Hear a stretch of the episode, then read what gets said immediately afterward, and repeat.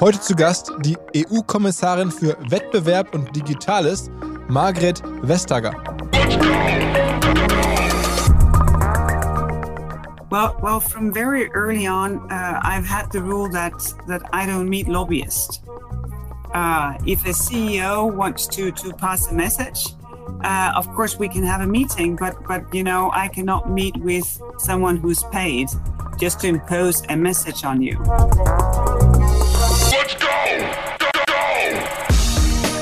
Herzlich willkommen beim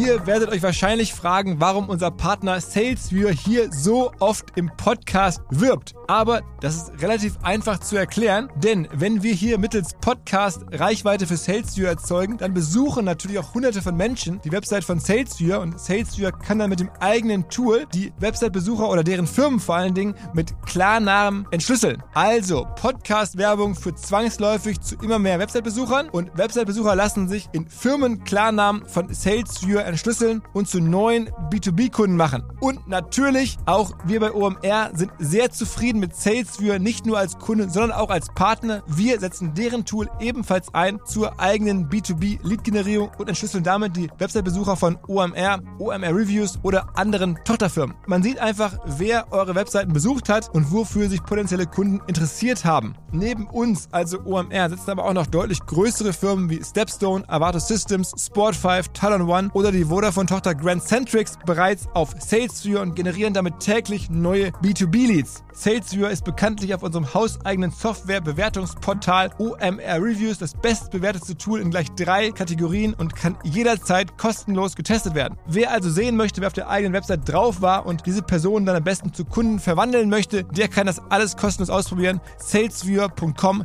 slash OMR. Zurück zum Podcast.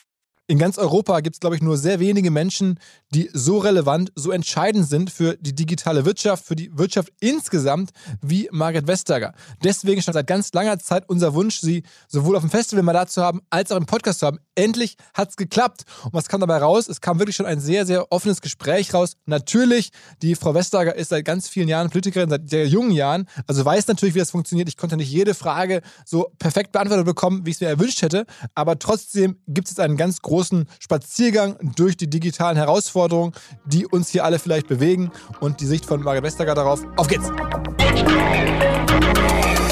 Yeah, welcome to the OMR podcast, Miss Vestager. I think um, a long time goal of mine to, to talk to you. Thanks for coming. Um, well, thank you very much for having me. yeah, I think um, everybody who cares um, about digital business um, has heard of you and knows your story a little bit. You're from Denmark. Um, your parents are both pastors, I think.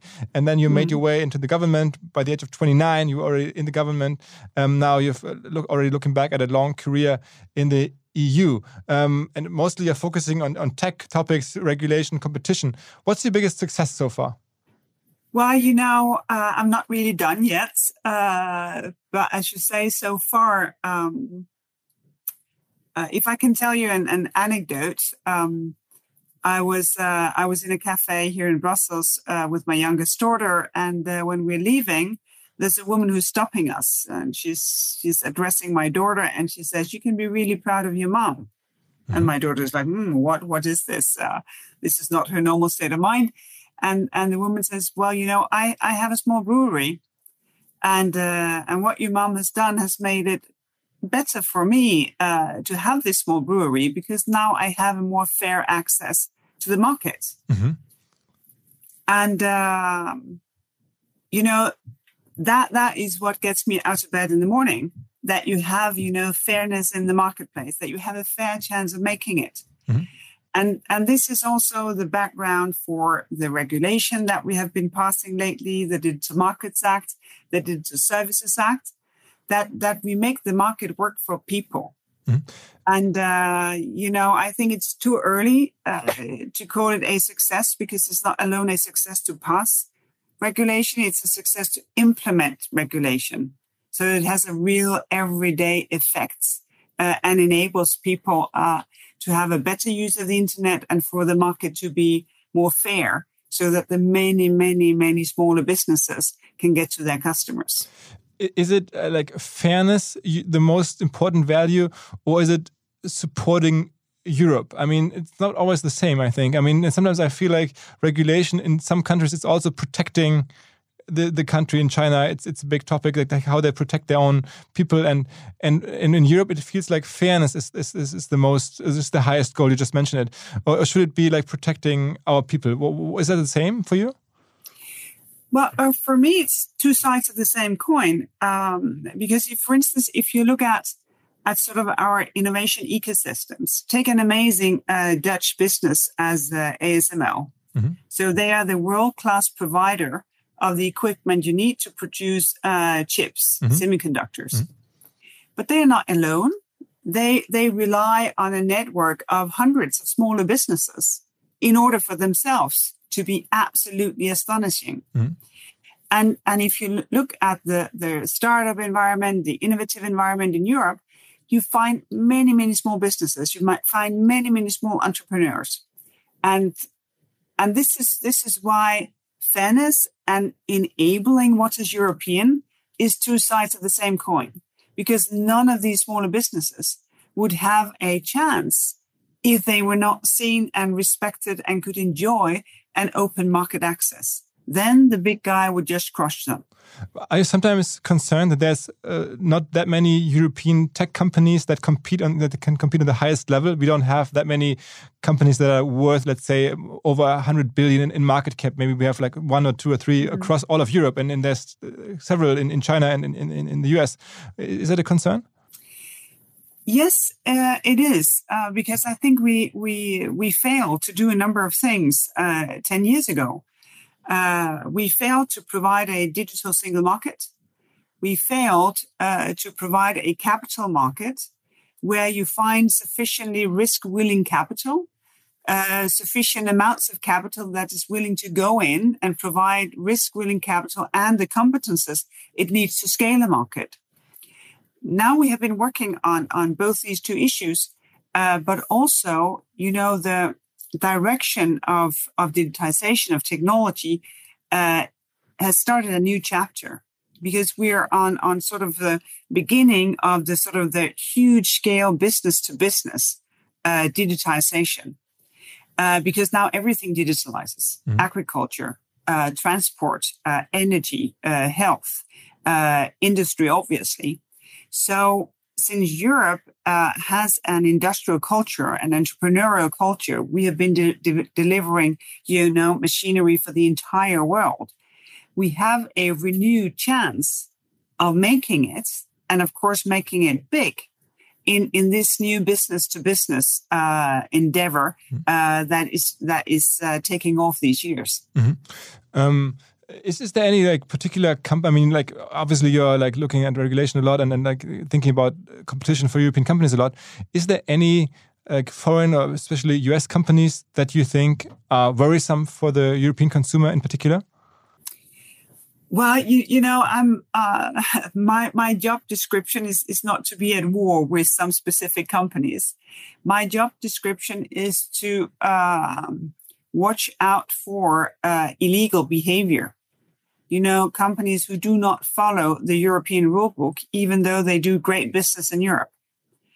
And, and one of the things that, of course, concerns me is that I've had not one, not two, but three already finished Google cases. Uh, now I have another one, uh, a big one on the AdTech stack. I've had uh, two Amazon cases. Now I have a third one. Uh, I have a Facebook case uh, and I have one, two, three Apple cases. So, of course, I see that there is um, behavior in in some uh, foreign-based companies that that is simply not what you expect in Europe. But what we see is in the European rulebook and which is respected by European companies. And that, of course, will have to be corrected. And this is one of the reasons why we have, have called in regulation to complement what we can do uh, with the specific competition cases, which is the, the Digital Markets Act, which will change uh, how the market will work. And then the Digital Services Act, which will qualify um, both on the product side, but also on the content side, how, how to deal with the fact that uh, real world uh, rules actually also apply in the digital reality. I mean, out of those two acts, in short, I mean, there's there's like long and complicated um, uh, rules behind them. Um, what is like the most important like outcome of each of them in in like one sentence? So, like, what do you think is they should deliver? Well, the Digital Markets Act uh, should deliver that giant companies are, uh, you know, given a label as gatekeeper and if you are a gatekeeper, you get a number of do's and don'ts so that the fact that you can potentially keep the gate of the market doesn't ruin the marketplace. So that, you know, normal sized businesses, startup, mid-size, whatever, that they get a fair chance in the marketplace. And the Digital Services Act will make sure that everything that we sort of consider to be normal uh, is also being um, taken care of when digital. For instance, that a marketplace should know their customers so that their business customers are not someone who's selling, you know, fake stuff or dangerous stuff or something that cannot be complained about, you know, where consumers have no rights. Mm-hmm. That a marketplace needs to make sure that these different markets, they are actually real people. And, and the second thing that uh, if if something is taken down and and there is a lot of crap uh, online and part of that is illegal hate speech bum recipes whatever it needs to be taken down. But if you are in a gray zone then for reasons of freedom of expression of course you need to be able to know if your post is taken down and that you can do something about it.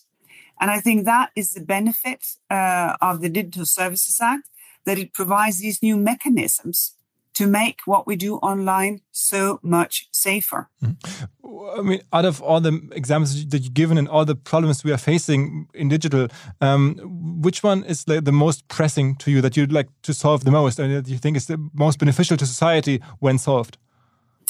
Oh, it's really there's uh, you know the the running up of, uh, of problems to be solved. Uh, it's it's quite a long list. Um, but but one thing is absolutely fundamental, and and that is that we need uh, we need the uh, we need democracy to work. We cannot have it that decisions that shapes our society is taken in boardrooms. That kind of decision shaping our society, they must be taken by people that we have elected. And that may sound like an, an abstraction and, and something very far away, but but we basically see it in, in everyday life. Uh, uh, take, you know, the uh, the new rule that an a um, uh, an operating system um, provider uh, must enable uh, more than one app store. You know, if you don't if you if you go shopping for for bread or milk or vegetables whatever if you're not happy with the quality of the produce you go to some you go somewhere else. That you cannot do on on your gadget. And and i think to to sort of say well you need to be normal. You need to enable that things really work so that we as consumers have choice. I think that that is a rule that democracy have set ages ago that has been contradicted in a boardroom. I think about time that democracy comes back and sets the rules straight. Mm, I mean, that sounds absolutely reasonable and, and, and wishful for our society. Um, still, I, I, read a lot about how there's so many lobbyists trying to influence you and trying to, uh, you know, hinder you with that legislation. Um, and there's like these companies are spending hundreds of millions and, tons of lobbyists in Brussels and in Washington as well. Um, can you describe how, how that works? I mean, are there actually like people inviting you to dinner every night, or are there? How is what's the environment like? What's what? How do they reach you? Well, well, from very early on, uh, I've had the rule that that I don't meet lobbyists. Uh, if a CEO wants to to pass a message, uh, of course we can have a meeting, but but you know I cannot meet with someone who's paid just to impose a message on you. Um, that doesn't mean that I don't meet it because then of course I meet it secondhand. Mm-hmm. Um, I meet it because uh, they they go to people uh, um, that will go to me and then say, no, maybe it will not work, or they they will uh, sort of have um, sort of in in in inverted commas uh, NGOs uh, seemingly with with you know small businesses, app developers, whomever, but there will be a giant behind them. Mm. Uh, and of course, we also see that they are very active uh, in the European Parliament, uh, and and so of course you see it. But one of the I think important trainings that you need in in my position and, and as a politician is that you have a, an ear for criticism that things are not well thought through and that solutions could be better, and lobbyism. So that you have a closed ear for lobbyism, but an open ear for criticism because what you have proposed is not good enough yet. Mm-hmm. I mean, obviously, like the, the, the, the, job you do is, is, is quite important or maybe maybe crucial for the future of, of, our, of our continent. Um, how big is your team? Who's helping you doing that? I mean, how, how is your organization built? Like, who's around you, around Margaret Vestager? well, you know, my uh, my private office or, or, my cabinet, as, as you call it, is uh, is around 25 people in total. Mm -hmm. And then I, I rely on um, on the uh, sort of the ministry or, or the uh, directorate that does competition, which is give or take 900 people. Uh, and then, of course, I work with all the other services uh, of the European Commission who uh, hold expertise in all these many different uh, areas. but I think one one thing that has really impressed me, having worked in this system now for, for quite some years, is that you know, we can never, ever outnumber the lobbyists or, or the lawyers of some of these hyperscalers. But, but the level of dedication, uh, you know, in, in my staff and the synergies when people form a team, I think actually allows us to, you know, actually to, to, to do something that is really, really useful, despite not ever being able to hire the same number of lawyers. Uh, this, this, this, I mean, I, to, I totally trust that. Um, still, I want to ask you, what, what, what, over the past years, what's been your biggest defeat, like fighting for your cause and, and, and being in that job, in that office? Well, some of the things that, that I have found to be, uh, you know, concerning and, and, and difficult is the fact that when when for instance i have a competition case we we give a fine to punish past behavior. We say that the company will have to stop what they're doing and they cannot put anything in place that would have the same effect. And then as a third thing they will have to repair the harm that they have done. And, and the last thing is really really difficult because harm happens so fast in digital markets you know, time is really, really, really of the essence. So, so I think that it has been been uh, you know difficult and sad to see that actually, in in some markets, illegal behavior has been successful because competitors have died. Mm. Any any like example that comes to mind uh, immediately? Well, if you if you look at, we had a, a, case about Google that is called the AdSense case, which is about uh, sort of an intermediary position in, in the advertising supply chain. And, and when we got to that, and actually we were relatively fast, it took us, I think, uh, two years to do the case. Uh, from the time that we discovered that there may be illegal behavior uh, at stake here. When we were done, you know, the company, it was Google, was completely dominant. There was no competition left. And when there's no competition left, well, there's there's no nothing to to rebuild. Mm. Um, and that is another reason why uh, these two pieces of new legislation is important, because it will it will set the records straight from the start, uh, and not wait for us to discover illegal behavior. We will still need to be out there on the watch for for new uh, illegal things that someone may come up with, but it will give us a much better chance to be fast enough for other businesses, for, for rivals, uh, for competitors uh, to big, big tech companies not to die in the meantime. kleiner Hinweis für die neuen Ziele. Und zwar Pipedrive kennen wir bei OMR auch sehr gut. Das CRM-System insbesondere für die Förderung des Wachstums kleinerer Firmen. Pipedrive ermöglicht es ganz einfach den Überblick zu behalten über Vertriebsaktivitäten, Gespräche, Abschlüsse. Man verpasst keine Nachfassaktion. Pipedrive ist vor allen Dingen einfach zu bedienen, vollständig anpassbar auf die jeweilige Firma, auf die jeweiligen Teams und erstellt sehr hübsche visuelle Berichte. Darüber hinaus gibt es zahlreiche smarte Automatisierungen. Also geht zu pipedrive.com, um dort eine kostenlose 14-tägige Testversion zu starten.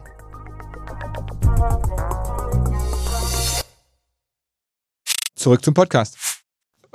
I mean, are you in, in discussions here and there, like talking to um, European tech leaders or entrepreneurs uh, once in a while? Like people that you can mention that that give you advice that you turn to and ask questions. Are you talk, talking to Daniel Ek of Spotify, or sometimes I Matthias Döpfner here in Germany, or like who are the people that that, that you turn to, like that actually like lead those European companies? Well, yes, I I, I speak with uh, with European leaders. Uh, I have uh, very good advisors uh, here. I try to stay as informed uh, as possible and, so to speak, uh, on mission. Um, because uh, Europe should be open for business, but Europe should have one rule book.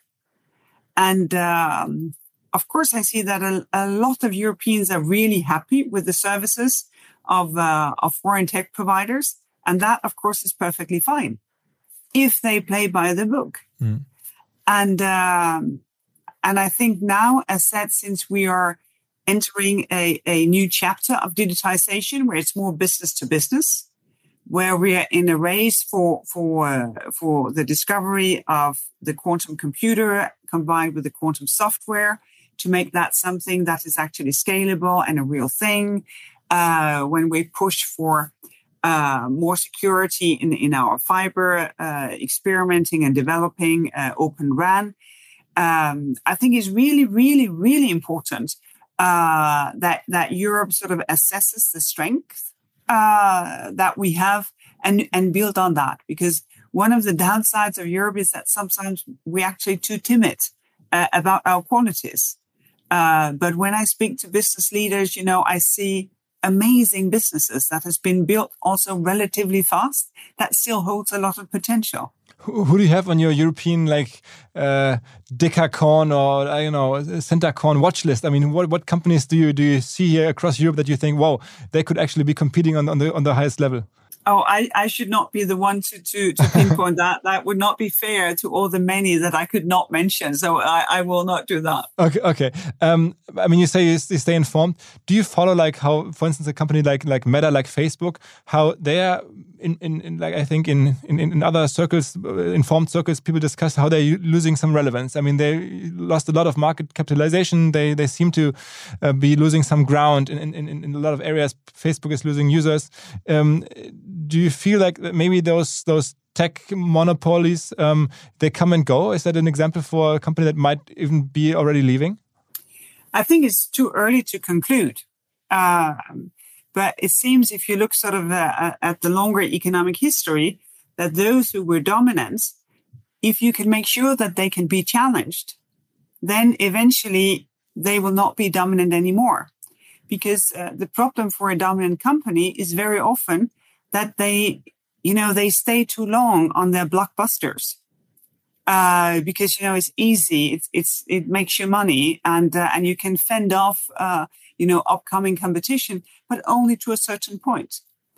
And uh, and when you see, uh, for instance, the scandals uh, surrounding um, Facebook now Meta, like the Facebook Cambridge Analytica scandal, uh, the the information provided uh, by Frances Haugen, uh, you see that mm, at least something is not what it was supposed to be. But I think it's way too early to conclude. What one should do is to make sure that that there is a full engagement, uh, both of course as sex, uh, changing what may be um, illegal, and then making sure that the many strengths that is here that they are being played out in full. Um, and and then of course also to follow. Uh, I, I know that Facebook took the name of of Meta, but but they have no, uh, you know, nothing like a monopoly uh, on the development of the metaverse. Uh, most of the gaming industry are developing the metaverse. Uh, a lot of different providers uh, are getting there.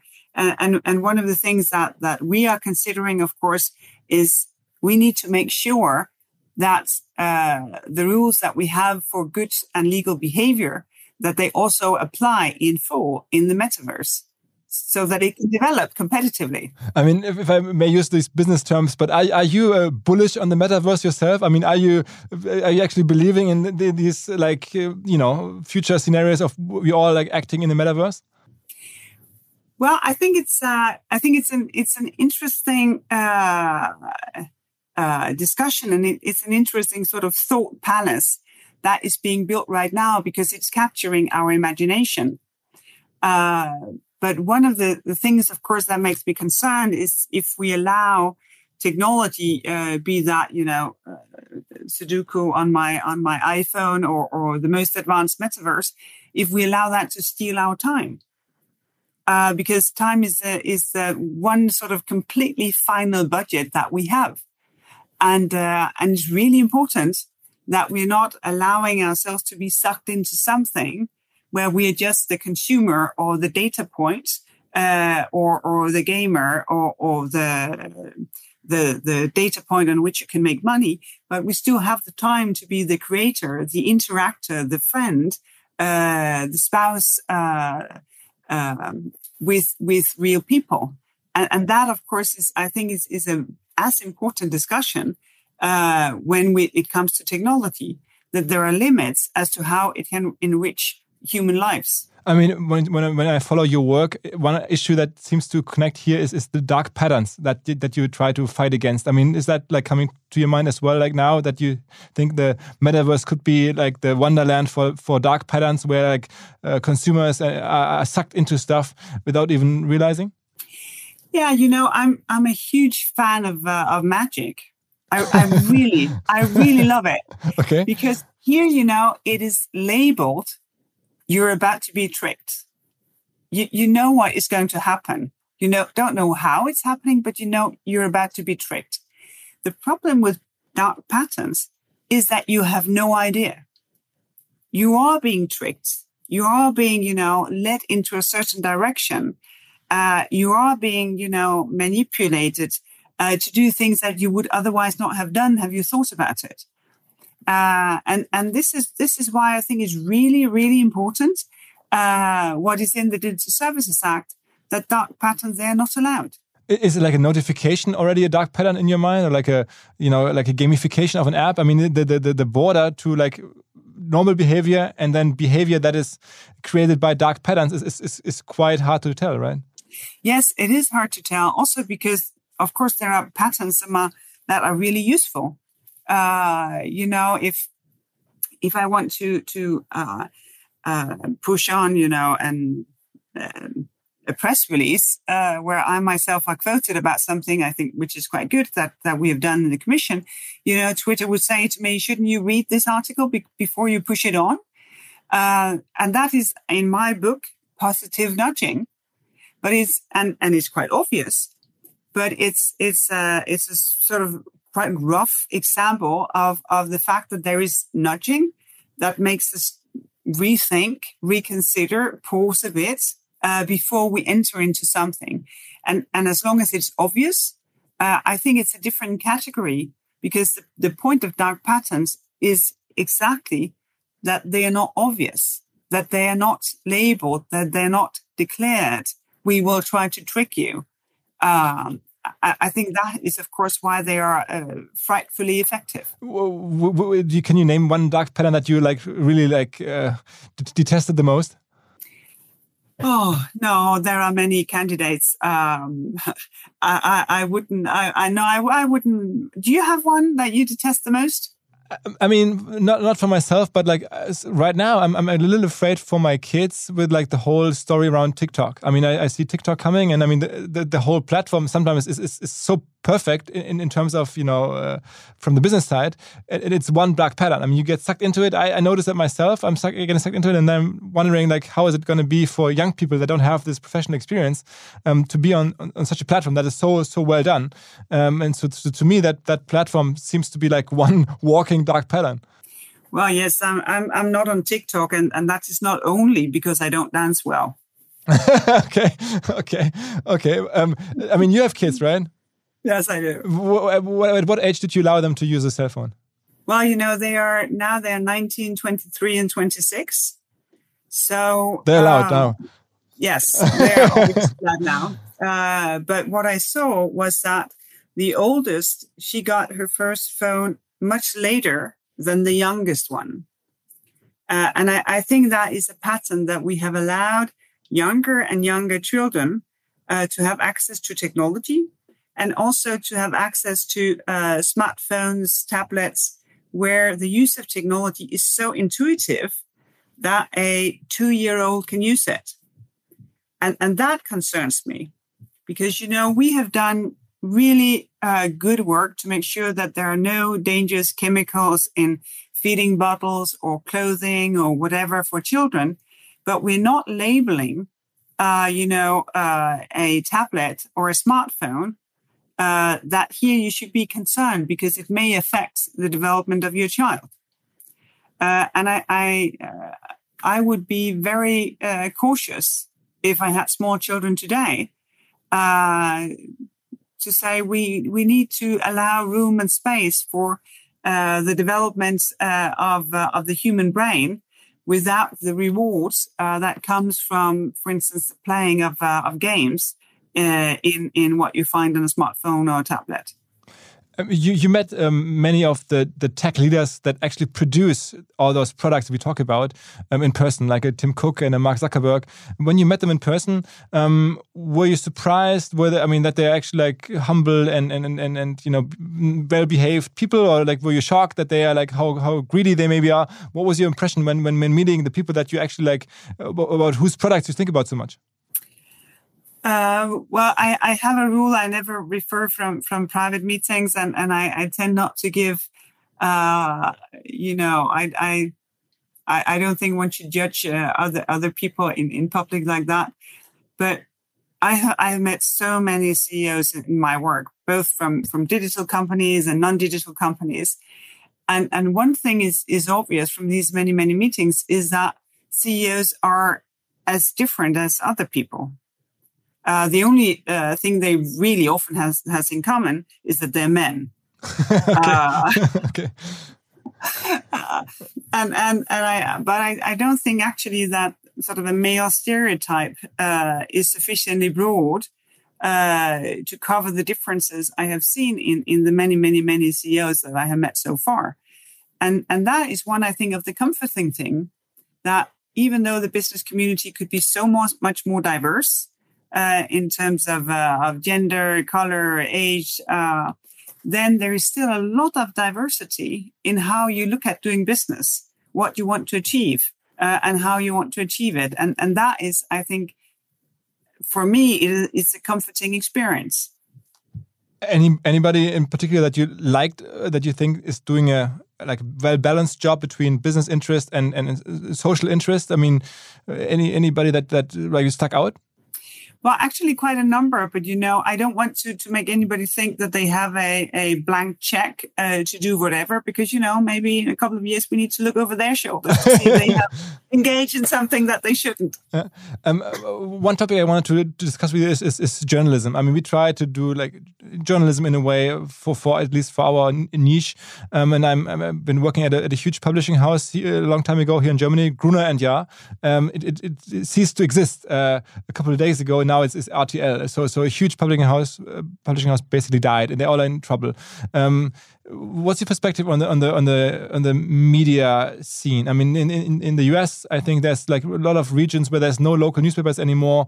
Um, are we just entering a new age and it's all going to be good, or is that worrisome to you that journalism is, is like is such a economic uh, problem problematic situation? No, I, I think we need to to reinvent the pub the the local media uh, because we need to know what is going on. And, and of course, it has it has changed our approach that we know a lot about what is uh, going on and on the other side of the planet. And it's important that we know and realize uh, that living conditions are so very different. I think that is increasing our understanding of, uh, of climate change and so very important. But we also need to know our community. And, and, you know, the, the social media is, is not building community. Uh, it is sometimes building echo chambers. Uh, it is, it is providing, you know, a, a, um, a feed for you that is very often very much the same thing. Uh, because democracy needs uh, journalists. Uh, democracy needs journalists that can work uh, in free, that uses the access to uh, or the transparency of of institutions like mine, so that powerful people uh, like myself can be, you know, criticized and looked after and and we need to to uh, to reinvent this uh, because democracy without journalists, uh, I think, will be short lived. Was mir bislang überhaupt gar nicht klar war, ist, jeder Hersteller von Produkten jeglicher Art kann ein Volksprodukt sein in Kooperation mit der Bild. Das ist insofern natürlich spannend, weil die Bild eine Wahnsinnsreichweite hat, fast 50 Prozent der deutschsprachigen Bevölkerung erreicht und halt dieses Label Volksprodukt vergibt an Partner. Seit 21 Jahren machen sie das. Mittlerweile gibt es 220 verschiedene Volksprodukte und es werden weitere gesucht. Es gab schon Zahnbürsten, Volksakkus, aber auf der Website habe ich gesehen, sie suchen zum Beispiel einen Partner für eine Volkszahnzusatzversicherung oder für eine Volkspizza oder für einen Volksstaubsauger. Also, wer solche Produkte herstellt und auch in größerer Kapazität produzieren könnte, denn erfahrungsgemäß spricht der Verkauf nach einer solchen Kampagne ziemlich an, wendet euch bitte an den Vermarkter der Bild. Die Firma heißt Media Impact. Und Media Impact sagt übrigens auch, dass 80% derjenigen, die schon mal eine Kampagne in dem Bereich gebucht haben, das wieder tun. Wer jetzt hier erstmals von dieser Möglichkeit gehört hat, bekommt auf seine erste Buchung auch ein Media-Bruttovolumen von 220.000 Euro on top. Wendet euch dazu bitte direkt an Media Impact ein Wort de slash Bild slash Volks-Produkt und erwähnt einfach im Gespräch mit den Ansprechpartnern und Ansprechpartnern dort, dass ihr über OMR kommt und dann gibt es diesen Zuschlag. Zurück zum Podcast. And, and, any idea how to do that? I mean, it seems like time is running out. I mean, it seems like the, the economic pressures are, are growing and growing. And then, as I just mentioned, there's publishing houses like struggling more and more now with the paper prices increasing, like uh, the print colleagues, and, and, and, you know, with like the you know uh, recession times, maybe even you know advertising shrinking. So, so any idea on, on, on how to actually like make this happen? How to give journalism a new chance? Well, the, the crisis that we have now is is is hard on everyone. Uh, you know, from from the most uh, vulnerable households who see, you know, half or more of their income being eaten by their electricity bill, uh, to businesses who struggle to to pay for for their supplies. I, think there is a more long term trend uh, that we need to address. Um, colleagues of mine are, are, working on a Media Freedom Act. Um, the legislation on on copyright uh, should also give you know more uh, fair share uh, of what is actually being uh, awarded. So you know we are trying to push so that media publishers, journalists get a stronger position uh, in society, uh, while at the same time fighting. the fights against journalists, because you know, in, in Europe we have had journalists that are being killed, we have journalists who are exposed to uh, harassment uh, by lawsuits. And that, of course, we, we fight as much as we can because it, uh, it is put in place to silence you. Uh, if you're dragged into court and, and your mental space and your resources will have to, to, to go into that. So, so for my colleagues and, and me here where I work, you know, it's high priority uh, to fight the fight against journalists and to see what can we do for publishers, for media, for journalists uh, being able to do their job. Mm-hmm. I mean, Australia is, is, is there's like uh, some some activities coming out of Australia. I, am not exactly familiar with them, but it seems like they are um, asking the platforms to pay more, pay out more to to media outlets uh, when, when using their content, etc. Right? Is that something you follow? Yes, uh, I follow that, but also I, I follow what happens in France uh, very well. They were the first uh, to implement the copyright directive and the French competition authority took a very active stance um, in in uh, in this area, and that has enabled uh, quite a lot of deals between, uh, I think in this case, Google and the publishers, in order uh, to have payment. I don't know the details uh, of the contracts that has been made, but but you know that double pressure from from new legislation on copyright and the competition authority stepping in uh, to make sure that that where there were uh, unfair trading practices uh, at stake, that the balance between the negotiating partners uh, was more equal. Uh, we could actually see that they achieved results if, if you had like one idea, one concept that you could push through without having to go through all the institutions, without having to like accept pushback and, and corrections and, and, and, and uh, shrinking the idea, what would it be? What you, what issue do you think really needs to be pushed through and, and implemented um, the way it's thought up by you, maybe currently? Oh wow, such a magic wand. Um, it's always a bit tricky because a genie in a bottle can also, you know, really uh, turn its head on you. Um, no, I'd say one of the things that I would really wish would that would be that the tech community was more diverse. Mm-hmm. Uh, you know, technology is shaping our societies, and uh, and and we try to do our best to make sure that technology is serving society, that people feel that they can use technology to to create societies where where that are livable. But I, I think that if the tech community would be more diverse, uh, more women, more generations, uh, you know, more colorful, um, it would it would be easier for technology to develop in a way uh, that developed society and where everyone thought that they were empowered. Because I think right now a lot of people they they feel that they are just a data point that they're just there for someone else to make money. And, and that I think is so far away from what I wish for each and every one of us uh, as how we see ourselves and, and how we see ourselves in society. So, so in a way, you would also wish for more people to actually participate in, in politics. Oh yes, yes indeed, and and also to see politics in a much broader way than having to enter a party and having to run for elections and having you know to have a, a political career but but to enter into into the politics of uh, of your of your neighborhood. Uh, um, you know, be more active uh, where you work. To say, well, mm, I have my job, but I also, you know, want to contribute uh, uh, in in other ways. Um, and I think in in particular uh, there is a need for for more women. to take part in some of these really, really essential developments. Um, uh, there are so many uh, female uh, entrepreneurs and startups. They have huge difficulties in getting funding. Uh, so, you know, the most difficult thing to change in the world is culture. So, if I really had a magic wand, it would be to deal with a culture that disables women to play their full role because I think it will also serve men very well because then the male role could be much more diverse than what we see today. What were you thinking when your um, Finnish colleague Sanna Marin, the prime minister, a couple of days ago was going through the media with her personal social media dance uh, situation? I'm sure you followed that.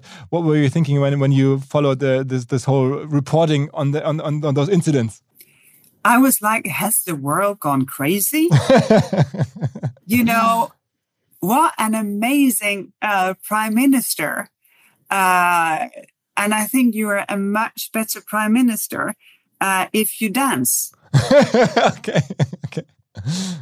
Because you know, no, I, I, I really mean that. If you just work, work, work, work, work, work, work, and you never sort of zoom out and get your shoulders down, then I, I think there is a risk that your work is not good enough uh, because we want human people to to to govern us. Uh, and I think that is exactly what they got in Finland. It, what's your outlook for Europe? I mean, are you? I mean, there's so much talk, and, and the media is full of problems. Um, uh, the war, obviously, recession, inflation, uh, energy. So many things. Is your outlook on Europe uh, accordingly uh, problematic and, and, and, and, and concerned? Are you like optimistic? Uh, like, how is Europe in, in five to ten years? Well, as you say, um, I don't think we've had this many crises before.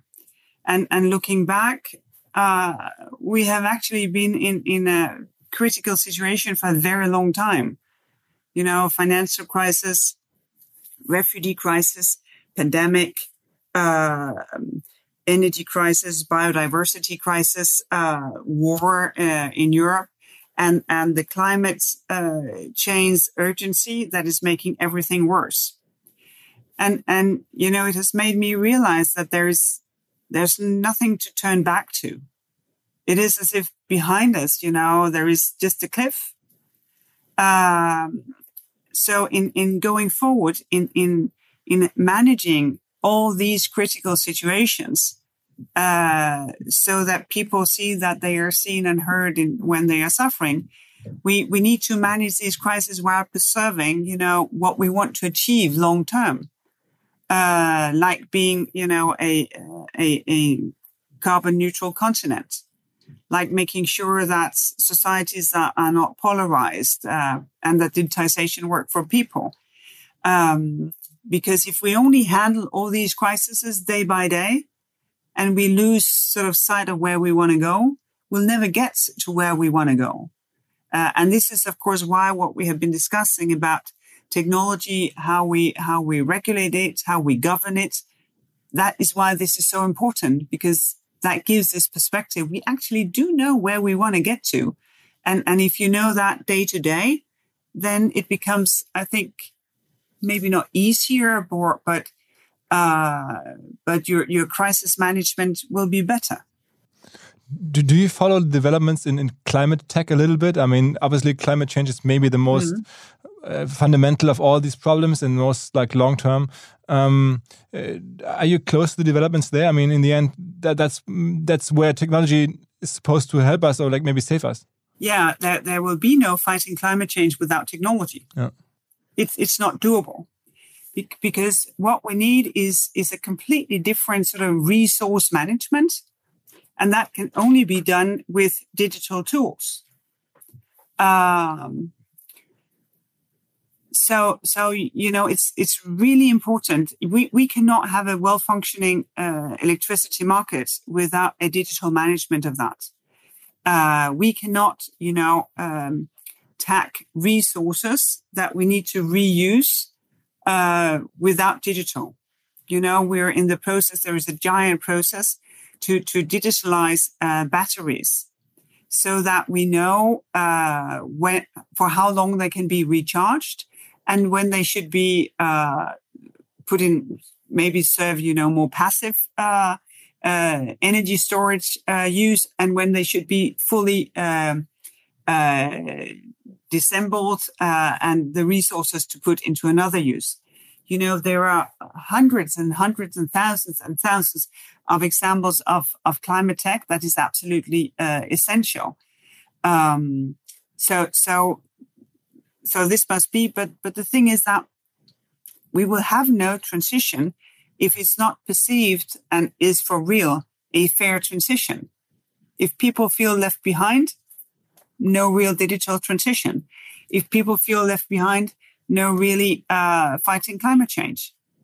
So so everything comes together, and and that of course is uh, is making it really important that one can breathe and relax and take action, also in extremely complex situations. But but you're confident those i mean like i imagine you're like in the middle of everything and there's so many informations coming to your desk um, are you confident this is in the end solvable at all? I mean, there's there's like a way out of all these troubles. I, I think so. Uh, you know, and and I see my my colleagues, uh, uh, European citizens, myself, we in, in invest our lives in, in doing this because the alternative is really really grim. Uh, both when it comes to wilder weather uh, but also when it comes to, to the societies uh, we want to live in. You know, right now the Ukrainians they uh, they are sacrificing uh, their lives. Uh, we have hardship in, in Europe, and, and a lot of people pay very very high costs for their heating, for their electricity, for their food, um, and and if we don't do anything, well, we will have more wars. We will have higher costs. So, so we have a really grim alternative. Uh, and that's, and the fact that, that we have a lot of potential. Uh, of course, for someone like me is, is, is really encouraging that mix of a really bad alternative and a lot of potential that we have not unleashed yet. Maybe last question. Um, are you going to be a politician for life? Is that your like a lifelong career, or is there like a, a um, Margrethe Vestager in the future imaginable, like somewhere in the business world or outside of politics at all? Well, you know, I never wanted to do politics. Uh, I only came into politics sort of uh, uh, by mistake because I have difficulties in saying no uh, okay. to something that I find to be interesting. Uh, but but what I did before I, I, I was sort of a, a, a, real politician was I I would try to you know uh, influence my surroundings to see this. I think this can be done better. So. Um, this was my approach from very very early age so so probably this is not something that will rub off so in politics or, or somewhere else, if uh, if what I do can be useful, I think you'd find me there. So there's a future uh, outside of politics, maybe. I, I well, I, I see that. I see, you know, the huge majority of people they are living perfectly happy lives uh, without politics. So it's it's obviously doable. okay, okay. Uh, Margrethe, thank you very much um, for doing this um, and and for for fighting um, this fight, or like you know, for for being so um, yeah, active active for our continent for, for us in, in the end. I, I, really trust you're doing this for the right reasons and, and, and really feel like you're doing a good job for Europe here. I thank you, you know, for you know, from me and, and I think from so many listeners. Thank you very much for, for doing. You know, it's it's it's really kind of you to say so. It it means a lot to me. No, but it, but it, it is true. I think. I mean, I talk to so many uh, tech people here in Europe, and they really admire your work, and I think there's, there's a lot of respect and a lot of I say gratitude just that there's somebody uh, doing this and, and being deep into the issues and and um, uh, not not afraid and um, I think you're really doing a great job there. Oh, thank you. Thank you very much for being here. Bye thank bye. you. Bye bye. Bye bye. Bye bye. bye. Zur Abwechslung jetzt mal vollkommen schamlos und offene Selbstvermarktung und Werbung für unser OMR Festival am 7 und 8. Mai. Dort sind wir gerade in der absoluten Planungshochphase. Das heißt, wir verkaufen jetzt letzte Standflächen, wir planen, wie halt dort alles laufen wird Anfang Mai. Und weil das so ist und weil wir noch einige Flächen und Möglichkeiten, Masterclasses, Präsenzen frei haben, wollte ich nochmal dazu aufrufen, sich da bitte zu melden, wer noch nach neuen Kunden, nach neuen Leads sucht, wer eine Plattform sucht, um seine Brand transparenter und sichtbarer zu machen, wer in irgendeiner Form nach Nachwuchs, nach Talenten sucht. All das können wir ermöglichen. Ihr könnt bei uns gesehen werden, ihr könnt bei uns wirklich wachsen, aber halt nur jetzt in diesen Tagen, denn irgendwann müssen wir dort die Bücher schließen, weil die Planungszyklen Richtung Mai dann zu kurz werden und vielleicht auch, weil einfach alles verkauft ist. Deswegen jetzt nochmal der Hinweis, denkt an unser Festival jetzt, wer dabei sein möchte, mit Masterclass, mit Speaking, mit vor allen Dingen aber Präsenzen auf der Fläche, mit Ständen. Einfach ganz kurze Mail an inbound.omr.com. Innerhalb eines Tages melden sich da eine Kollegin, ein Kollege und dann startet die Zusammenarbeit.